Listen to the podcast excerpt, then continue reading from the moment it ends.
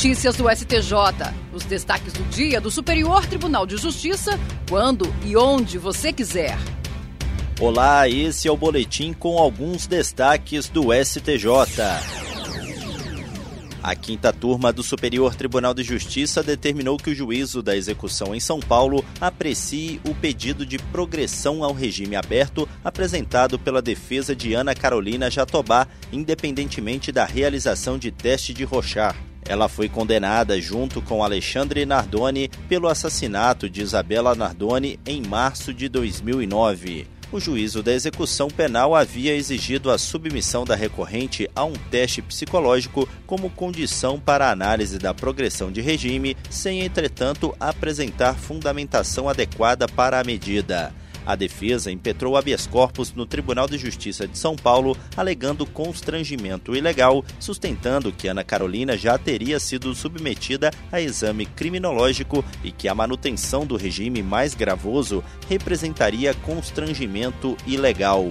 No STJ, o relator ministro Messode Azulay Neto concluiu que a decisão do juízo de primeiro grau e o acórdão do tribunal de origem estão em contrariedade com a jurisprudência do STJ em flagrante ilegalidade que deve ser sanada. O ministro observou que meses depois da determinação de realização de exame criminológico que foi feito, o juízo da execução penal exigiu a submissão da recorrente ao teste de Rochar para análise da progressão ao regime aberto sem apresentar fundamentação idônea e pautada em elementos concretos e pertinentes.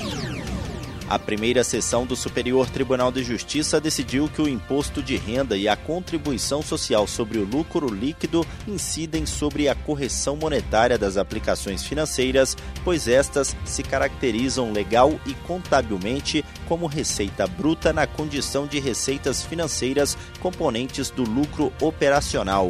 O relator, ministro Mauro Campbell Marques, observou que é impossível deduzir a inflação do período do investimento da base de cálculo do imposto de renda retido na fonte ou da CSLL, pois a inflação corresponde apenas à atualização do valor monetário da respectiva base de cálculo, que é permitida pelo Código Tributário Nacional, independente de lei, já que não constitui majoração de tributo.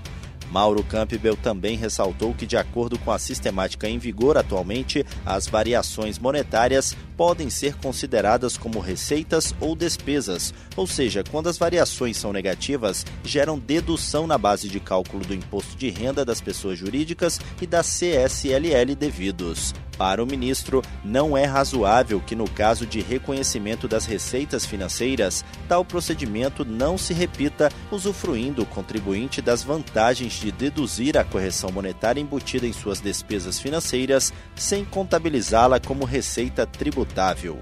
Mauro Campbell Marques apontou que as despesas financeiras, incluindo a taxa de inflação nelas embutida, repercutem no montante dos resultados do exercício e reduzem o lucro tributável, o que também deve se repetir com relação às receitas financeiras para abranger a correção monetária.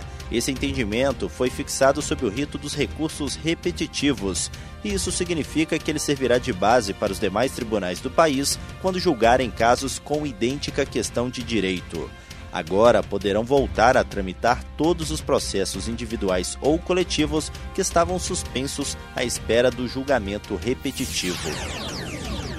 A primeira sessão do Superior Tribunal de Justiça cancelou a afetação do tema 1042 dos recursos repetitivos colegiado determinou a retomada da regular tramitação dos processos em segundo grau que discutem a necessidade de reexame necessário no caso de ações de improbidade julgadas improcedentes em primeira instância sob a égide da antiga redação da Lei 8429 de 1992. A questão de ordem foi suscitada pelo relator dos recursos vinculados ao tema, ministro Paulo Sérgio Domingues. Ele destacou que as mudanças promovidas na Lei de Improbidade Administrativa pela Lei 14.230 de 2021 criaram um novo cenário jurídico, tornando a questão do tema 1042 prejudicada. Para ele, com a mudança da legislação, a discussão remanescente seria saber se a remessa necessária incidiria sobre os processos ainda em tramitação, tanto aqueles afetados no STJ como aqueles que se encontravam suspensos na instância de origem. Segundo o ministro, não haveria, portanto, mais a mesma atualidade e repetibilidade que existia ao tempo da afetação dos recursos ao regime dos repetitivos. Com o cancelamento da afetação pela primeira sessão, os recursos especiais relacionados ao tema cancelado serão restituídos à turma de origem para julgamento oportuno de cada caso. E esse foi o STJ Notícias de hoje. Se quiser ouvir mais, acesse o Spotify ou o SoundCloud do STJ. Tchau, tchau. Notícias do STJ, uma produção da Secretaria de Comunicação Social do Superior Tribunal de Justiça.